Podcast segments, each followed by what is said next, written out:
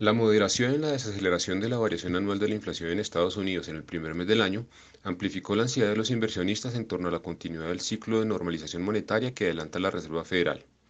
Vale la pena recordar que esta situación fue desencadenada por la sorpresa del alza en el cambio en nóminas no agrícolas de enero de este año, conocida a principios de este mes,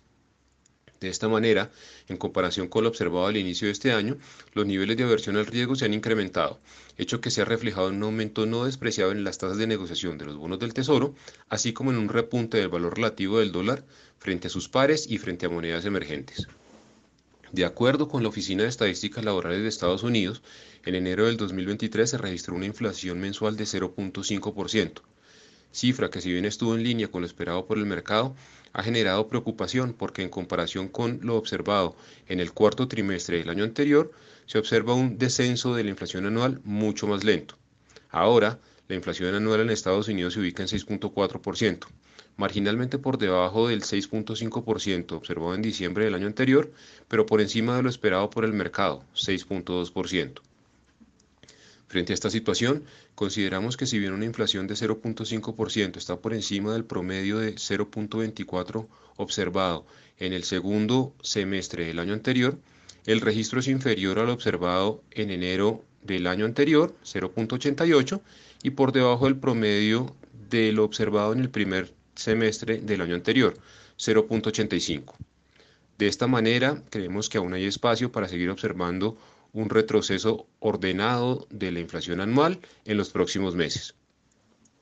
En respuesta al reporte de inflación, varios miembros de la Reserva Federal reiteraron que sigue siendo necesario continuar con el ritmo de normalización monetaria en línea con lo planteado por la Fed en la actualización de proyecciones publicada en diciembre del año anterior,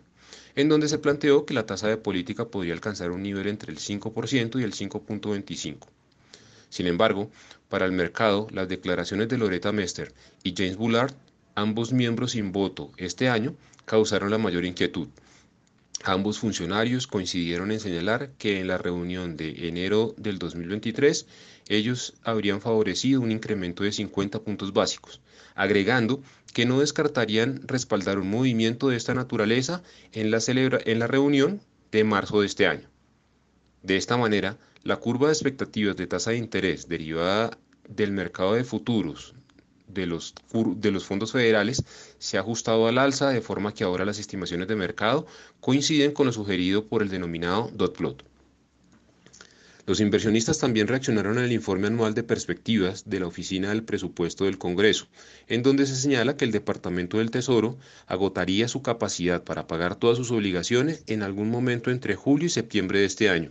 a menos que se eleve o se suspenda el tope actual de la deuda.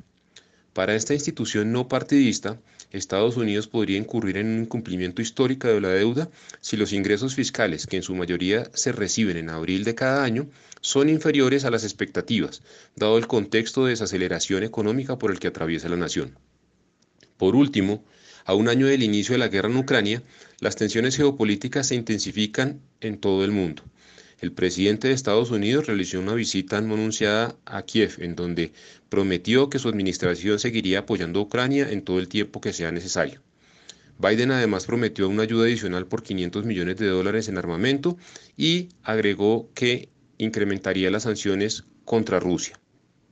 De otro lado, en la conferencia de seguridad global celebrada en Múnich, el secretario de Estado Anthony Blinken lanzó fuertes advertencias contra el Partido Comunista Chino en caso de comprobarse apoyo con armas letales a Rusia. En respuesta, el ministro de Relaciones Exteriores chino dijo que Estados Unidos no estaba en posición de hacer demandas, haciendo énfasis en que la Asociación de Colaboración Integral de China con Rusia no tiene límites y que nunca aceptarán que Estados Unidos los coaccione.